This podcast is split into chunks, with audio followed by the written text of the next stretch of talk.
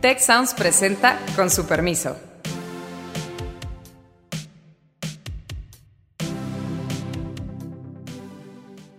Con su permiso, yo soy Alejandro Poiré y hoy vamos a hablar de la Auditoría Superior de la Federación o lo que queda de ella es evidente que no estamos hablando de una filtración y es evidente que no era la primera noticia para la autoridad lo que probablemente venía en ese informe. Creo que un panorama gris, no cabe duda, de las debilidades de la Auditoría Superior de la Federación, que nos revela una necesidad imperante de mejorar esas capacidades. Si yo fuera el observador, querría saber si el cuento que me cuentan cada semana o cada 15 días de que los bancos va a todo dar es correcto o no. Es muy grave que no hacen las preguntas puntuales que tenían que haber hecho a Colmenares y los auditores que están ahí. ¿Qué tal? ¿Cómo están? Me da mucho gusto saludarles otra vez acá en su podcast favorito, con su permiso. Me acompañan Beata Boina, Carlos Elizondo, y en esta ocasión tenemos un invitado de lujo para platicar sobre la Auditoría Superior de la Federación, el doctor Marco Fernández, profesor de esta casa de estudios aquí en la Escuela de Gobierno y Transformación Pública en el Tecnológico de Monterrey, investigador asociado de México Evalúa y uno de los principales expertos en esta materia, que además recientemente ha publicado ah, respecto a lo que ha estado haciendo la Auditoría Superior de la Federación, lo que falta por hacer. Y quisiera pues poner un poquito el contexto eh, de lo que ha ocurrido. Hace una semana, el domingo anterior, eh, la Auditoría Superior de la Federación fue motivo de un sinfín de notas periodísticas donde se hablaba de graves problemas en la revisión de la cancelación del Aeropuerto Internacional de la Ciudad de México, de Texcoco, muchas otras notas que hablaban de gasto eh, mal programado, mal ejecutado, en fin, un grave problema al que el presidente de la República y la Secretaría de Hacienda contestaron de una forma pues muy directa, eh, no solamente descalificando incluso el trabajo técnico de la, de la Auditoría Superior de la Federación, sino cuestionando la motivación política de estas, eh, eh, esta información e incluso sugiriendo que había habido filtraciones indebidas, a lo que el auditor eh, respondió que pues probablemente sus propios auditores habían hecho mal el trabajo,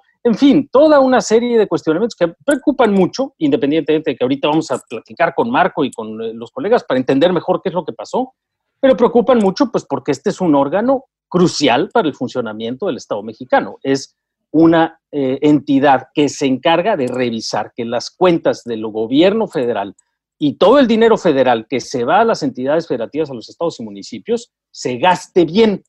Y pues eh, eso es crucial, sobre todo para un gobierno y en un momento en el que suponemos que es tan importante que funcionen bien nuestros gastos y nuestros impuestos. Entonces, quizá Beata, Carlos, si quiere comentar algo y le damos la palabra a Marco y de ahí seguimos adelante. Muy bien, yo creo que es un tema importantísimo en primer lugar porque realmente pocas veces se habla en México sobre el tema del control del gasto público. Eh, o sea, no es un tema, yo diría, relevante en muchos sentidos, porque pues por ahí se gasta, pero después lo que hacen los auditores, pues de alguna forma pasa desapercibido. Y es un grave error, en primer lugar, porque pues este, esta, la, auditoría en general sirve precisamente para pues detectar irregularidades en el gasto público, pero por otra parte también pues de alguna forma debería ser un ejercicio para pues corregir eventualmente las políticas públicas en caso de que pues el desempeño del gasto público pues no es correcto o hay errores de otra naturaleza financiera. En ese sentido yo creo que este qué bien que surge ese debate, ahora una pena que surge en un contexto tan este tan problemático, o sea, el, tema del aeropuerto y lo pues estamos viendo pues la politización del, del asunto. Yo justo este fin de semana cuando salieron cuando pues la auditoría superior de federación estuve fuera y de repente regreso y veo toda una tormenta, se puede decir, alrededor del asunto. Por una parte, obviamente, las publicaciones de los medios de comunicación, destacando que, este, de acuerdo con, la, con el informe de la auditoría, pues hay eh, un, o sea, eh, la cancelación del aeropuerto costó tres veces más de lo que pues decía el gobierno. Y al día siguiente, pues básicamente respuesta del, eh, del gobierno. Entonces, se estamos en un contexto, obviamente, de politización del asunto, quién tiene razón. Si la razón la tiene auditoría o la razón la tiene el gobierno. En ambos casos, la dañada queda, eh, se puede decir, la auditoría, porque en su presentación que hizo precisamente en la Cámara de los Diputados, eh, mm, sobre, sobre el asunto, pues el, jefe de la auditoría ya mencionó que existen inconsistencias, lo cual pues no está obviamente, eh, no está obviamente bien. En ese sentido, yo creo que este, también vale la pena recordar que ese informe sobre el aeropuerto es uno de, de hecho, 1.400 informes, si no me equivoco, que presentó la auditoría sobre precisamente el año 2019, o sea, las cuentas públicas en el año 2019. En ese sentido, estamos hablando solamente de este informe y prácticamente no hay información sobre todo el ejercicio. Entonces, a lo que yo invitaría es precisamente eso, este, eh, reflejar la importancia del trabajo de la auditoría, el significado en el contexto, digamos, de mejora de las políticas públicas y obviamente a esclarecer, o sea, por dónde va el tema del aeropuerto, porque pues han cuestionamientos que son inquietantes en caso de que sean ciertos. Pues la verdad, yo solo agregaría, es un mago López Obrador. Porque tendríamos que estar hablando de esas irregularidades acumuladas en estas 1.400 eh, auditorías. Algunas se ven muy preocupantes de un desorden gigantesco. Y estamos hablando sobre si el auditor es incompetente, estaba el servicio y no sé quién. Y de camino seguramente van a lograr, si, por lo menos debilitarlo y con suerte quitarlo para poner uno que le sea aún más amistoso. Y es muy grave porque cada año teníamos un reporte muy duro, quizá no tenía las consecuencias jurídicas y políticas que uno hubiera querido, pero la información estaba, se discutía, se exhibía al gobierno. Yo creo que López Obrador no habría ganado sin las auditorías de los diversos eh, desviaciones y corrupciones que hubo durante la administración de Peña en muchos gobiernos estatales. Conocemos del caso de Javier Duarte y su estafa maestra, gracias, entre otros actores, pero gracias a la auditoría. Pues sí, es preocupante. ¿Cómo la ve, doctor Fernández? Pues mira, yo creo que es preocupante desde varios ángulos. En primer lugar, en efecto, se presentaron 1.358 auditorías correspondientes a la revisión de la cuenta pública de 2019, en donde se, se, divide por la revisión al gobierno federal y al gobierno de los estados y municipios, en particular si gastaron transferencias federales eh, en programas de salud, de educación y demás. Eh, es falso lo que dijo el presidente en la mañanera que siguió al informe el sábado de hace dos semanas, que, este, pues que se hubiera filtrado este, eh, esta información, porque pues se hace la presentación formal el sábado en la Cámara de Diputados y se suben los informes a la página de Internet y todo mundo, la prensa y los especialistas, pues empezamos a, hacer el análisis de lo que está informando la auditoría y a grandes rasgos presenta un informe eh, de manera virtual, lo presentó Colmenares el sábado en la tarde. Destaca la prensa el hecho del auditorio perdón, del, del, aeropuerto y todo el mundo se centra en la discusión y la reacción presidencial respecto a este punto. Pero como dice Carlos, o sea, dado que están todas las demás y hay problemas serios en jóvenes construyendo el futuro, en dos bocas, el tren Maya, en la parte del, del programa Sembrando eh, Vida, etcétera, los siervos de la nación, o sea, todos hay un montón de, de, de problemas, pero el hecho de que nos concentremos en, la, en el aeropuerto tiene que ver por dos razones. No solo la magia del el presidente, sino el error craso del de, eh, auditor Colmenares, que ni siquiera esperando el término legal de 30 días que tiene el, eh, el ente auditado, Grupo Aeroportuario, para presentar su respuesta formal a lo que dice la auditoría, ah, no, en horas a lo que al dicho presidencial va este, y reacciona. Y eso reacciona desdiciendo a sus, auditores y entonces sí provocando una crisis política que ahorita analizamos.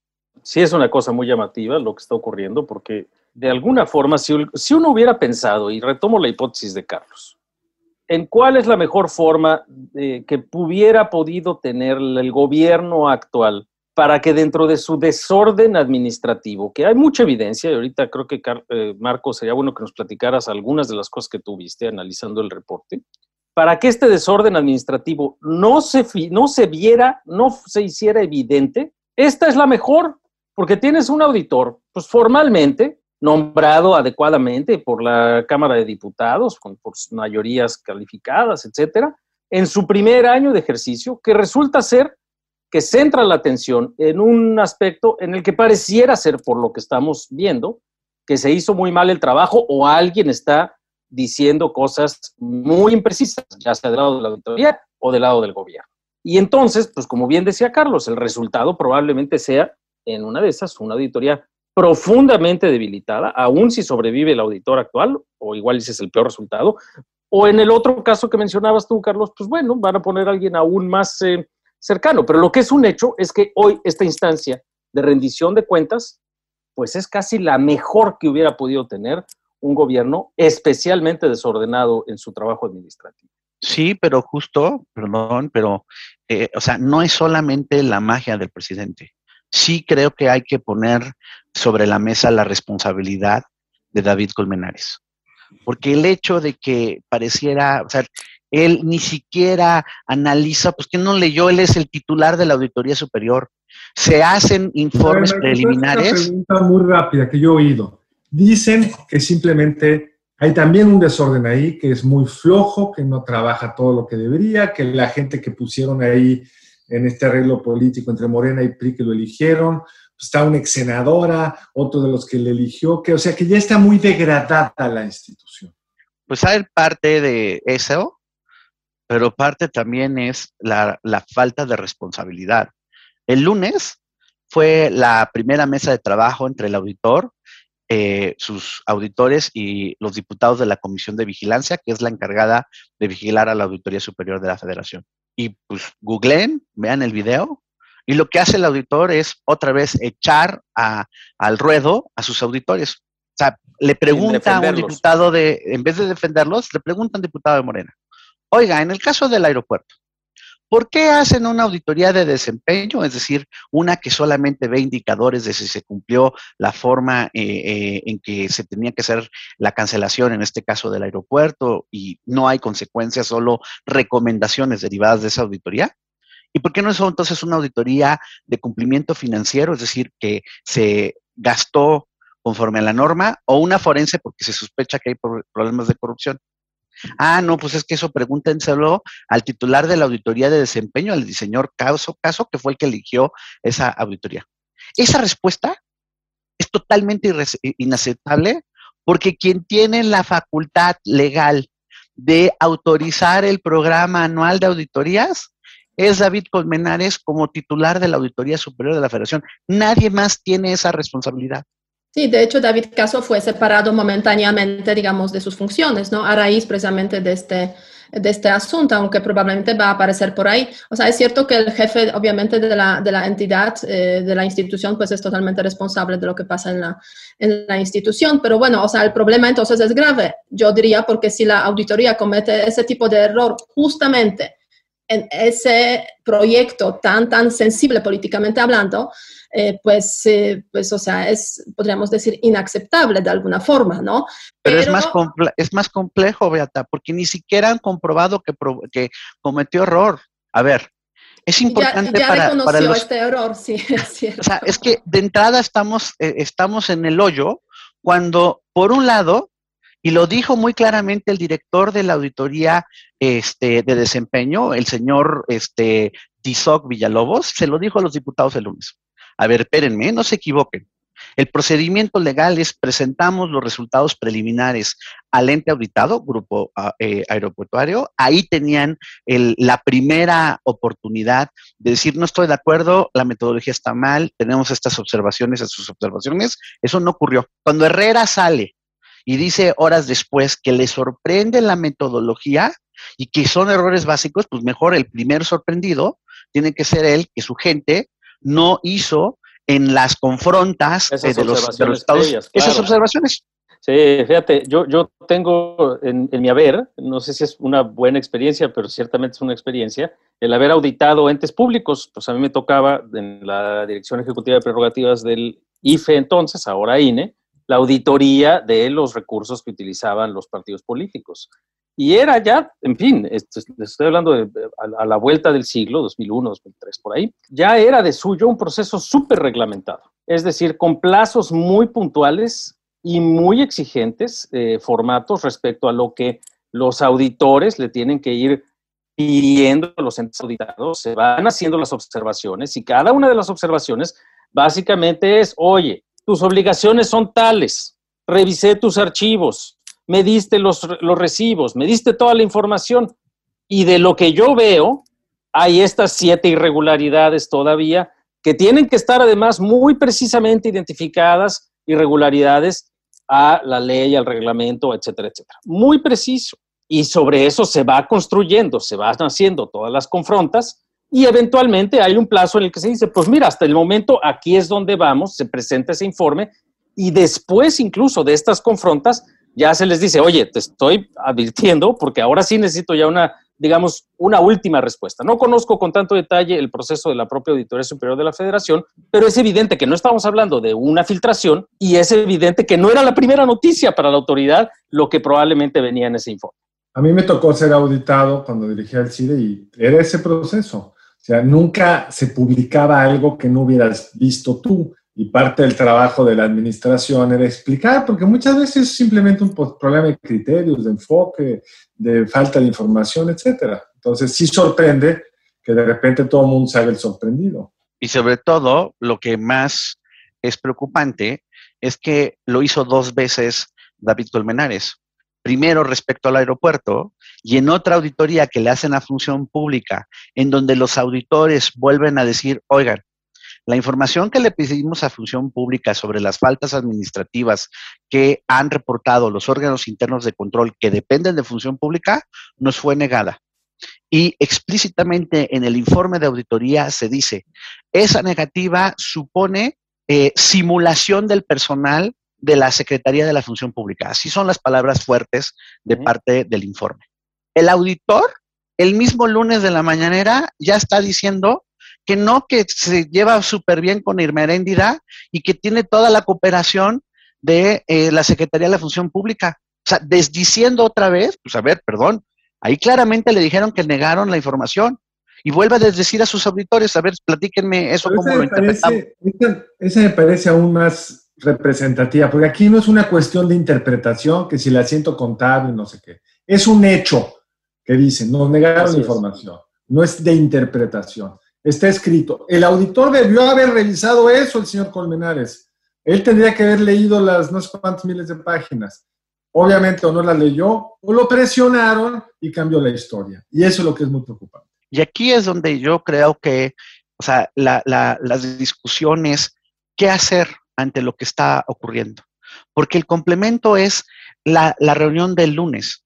La reunión del lunes es un desastre por donde se le vea, porque por un lado, los señores legisladores, jefes de la Auditoría Superior, que tendrían que ser los primeros profesionales para poder revisar, pues como miembros de la Comisión de Vigilancia, la labor de la auditoría, pues la verdad, hacen preguntas, pues digamos que por decirlo amablemente, elementales, en donde no... Si el rostro de Marco, que nosotros sí nos estamos viendo a la hora de grabar por Zoom, eh, le podría dar una traducción de lo que está refiriéndose con elementales. Pero bueno, adelante Marco, perdón la interrupción. Este, es, que, es, es que es muy grave que no hacen las preguntas puntuales que tenían que haber hecho a Colmenares y a los auditores que están ahí.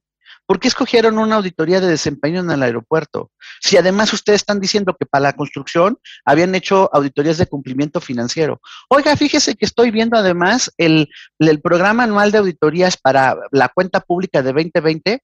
¿Cómo es posible que no van a hacer ninguna auditoría forense y además para el aeropuerto Felipe Ángeles van a volver a hacer una auditoría de desempeño? ¿Qué no aprendimos de lo que está pasando ahorita? Explícanos eso, porque una auditoría de desempeño no tiene consecuencias jurídicas, las otras sí. Exacto, por eso es grave. Protegiendo a la administración. Es que justo por eso es grave, Carlos, porque al, escoger una auditoría de desempeño, la auditoría se está amarrando a sí mismo las manos legalmente, porque lo que vas, porque lo único que puede hacer son recomendaciones y si encuentra algo feo, no puede ni siquiera proceder administrativamente y mucho menos puede ir y establecer denuncias penales si encuentra delitos. Sí, pero en este contexto, o sea, la auditoría es la principal responsable de planificar las auditorías de todo, el año, me imagino. Es la única, es la única y es uno de los errores que tiene la ley de fiscalización, porque los únicos que determinan el programa anual de auditorías, sin explicar por qué, sin explicar por qué es cada tipo de auditoría, eh, el enfoque que van a escoger, etcétera, son ellos. Ni siquiera los diputados como jefes tienen algún, algún dicho este, sobre el asunto. Justo por eso, el lunes, por coincidencia, tanto eh, nosotros desde la Escuela de Gobierno, con apoyo de la Iniciativa de Transparencia y Anticorrupción, México Evalúa y Transparencia Mexicana, dimos a conocer una serie de puntos que le, le proponemos a los diputados de, oigan, necesitamos mejorar la, la forma en que se hace la fiscalización del gasto público en nuestro país, garantizar sí la independencia política de la auditoría, pero mejorar sustantivamente la rendición de cuentas de su labor, no nos informa, por ejemplo, colegas, no nos dice qué pasa con las denuncias que establecen. Solo sabemos que de las 1.004 denuncias que históricamente ha presentado la Auditoría Superior eh, ante la Fiscalía especializada en materia de corrupción, ¿sabes, ¿saben cuántas tienen sentencia? Menos del 4%. O sea, eso se podría decir es el, digamos, la influencia de la auditoría superior de la, eh, digamos, de la federación en la implementación de las políticas públicas y, digamos, en las mejoras. O sea, es marginal, se podría decir. Entonces, podríamos plantear la cuestión, pues, ¿para qué nos sirve? incluso marginal en términos del otro propósito, porque tiene dos propósitos. Al revisar el gasto público, darle información a los diputados para que pudieran tomar una decisión mejor informada de qué financiar y qué no a la hora de aprobar el presupuesto y al mismo tiempo poder lograr este, ser un verdadero control en materia anticorrupción. Pero si tú tienes 4% de efectividad en tus denuncias, no das a conocer qué pasa con las faltas administrativas graves que detectas. De todos los pliegos de observaciones, solo el 12% se sostiene.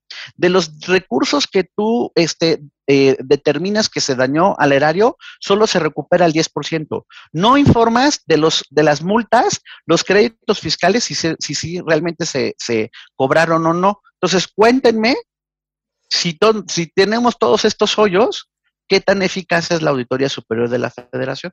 Gracias, pero yo ahora lo mismo. Yo querría entender cuáles son los hoyos que detectó esta auditoría de esta administración. Exacto. Dentro de todas estas ineficacias, ¿qué viste, qué vimos que, ilustran, digamos, eh, problemas en la administración del gasto del año pasado? ¿Y cómo compararía con las administraciones pasadas?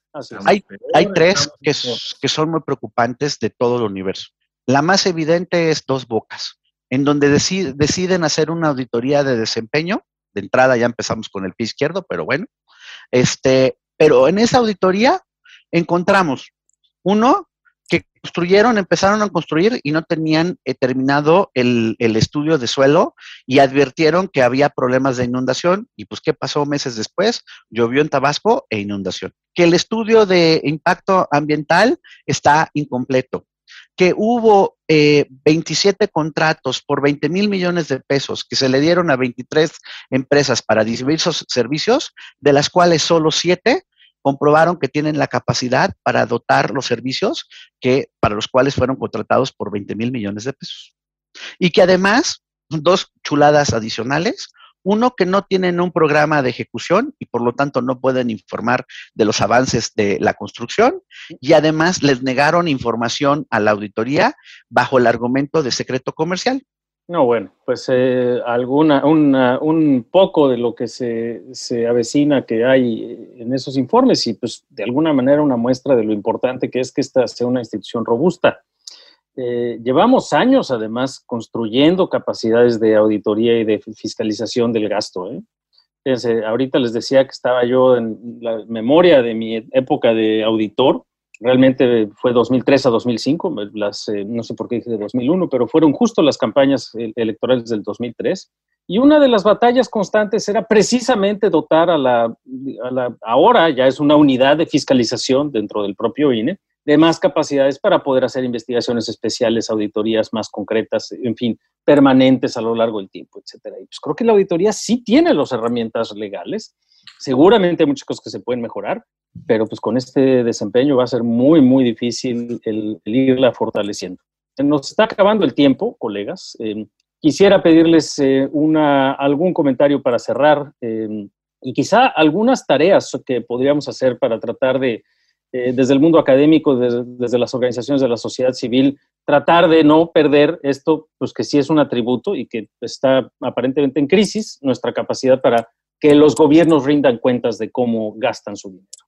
Yo creo que un panorama gris, no cabe duda, de las debilidades de la Auditoría eh, Superior de la Federación, pero también que nos revela una necesidad imperante, sobre todo si vemos otros, algunos proyectos eh, de este gobierno, una necesidad imperante realmente de mejorar esas capacidades, ¿no? Porque, porque si no, seguiremos escuchando en las mañaneras qué tan porcentaje de avance hay en eh, dos bocas, mientras que, como tú mencionas, Marco, eh, realmente no hay plan ejecutivo que nos dé pie para pues evaluación de esos avances.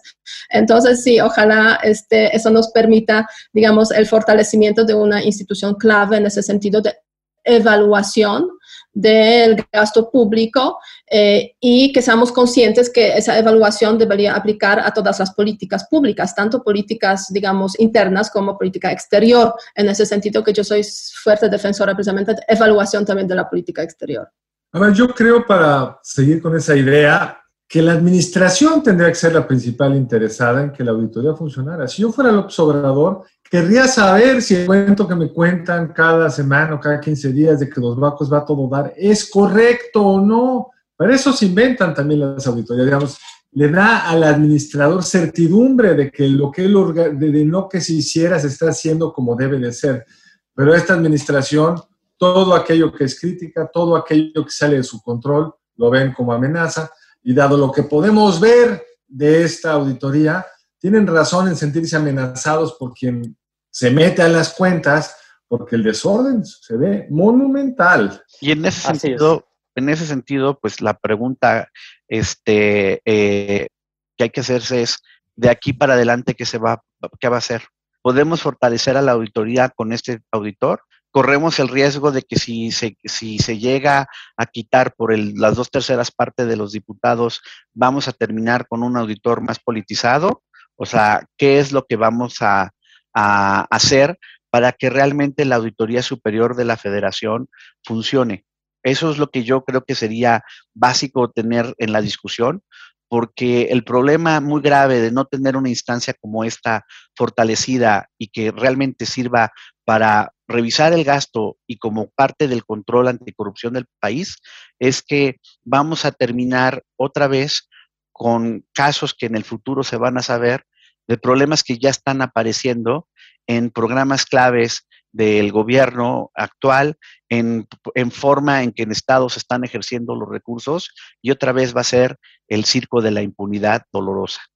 Pues una de las palancas que tenemos que más importantes eh, para definir colectivamente el tipo de auditoría superior de la federación que queremos tener es, en efecto, nuestro voto en las elecciones intermedias. De eso le preguntamos a nuestra audiencia eh, la semana pasada, em, si ya habían definido su voto, el 61.8% de quienes respondieron nos dijeron que sí, el 16.2% nos dijeron que no, el 19% nos dijeron que están en eso, y estoy seguro que van a seguir eh, nuestro programa para ir definiendo sus eh, temas de mayor importancia, sus preferencias, etcétera, y un 2.9% nos dijo que no piensan votar a quienes yo eh, pues, les sugiero de manera muy respetuosa que reconsideren, ¿verdad? Em, para la elección del eh, domingo 6 de junio de este año, que tomen su decisión, que voten, que eh, participen, pues porque cosas muy importantes como esto que hemos hablado el día de hoy de la Auditoría Superior de la Federación están en juego. Y de cara a nuestro próximo programa, en donde vamos a tener un episodio especial sobre el Día de la Mujer, les queremos hacer la próxima, la siguiente pregunta, y es, a un año de eh, las manifestaciones del 8 de marzo, manifestaciones, porque hubo en muchas ciudades, y eh, del paro de las mujeres el 9 de marzo, ¿considera usted que ha mejorado o empeorado la situación de las mujeres en nuestro país? Muchas gracias por escucharnos. Eh, muchísimas gracias, doctor Marco Fernández. Con su permiso, nos escuchamos por aquí a la próxima. Gracias. Si quieres conocer más sobre el comercio y los negocios, te invitamos a escuchar Territorio Negocios, el podcast en el que hablamos sobre las nuevas tendencias de innovación, emprendimiento, finanzas y liderazgo en México y en el mundo. Escúchalo en Spotify, Apple Podcast y Google Podcast. Muchas gracias al equipo del Tecnológico de Monterrey y de Tech Sounds. Productor ejecutivo de Tech Sounds, Miguel Mejía. Productora de Con su permiso, Alejandra Molina. Y postproducción, Max Pérez. Les invitamos a escuchar el siguiente episodio de Con su permiso y el resto de programas de Tech Sounds en los canales de su preferencia.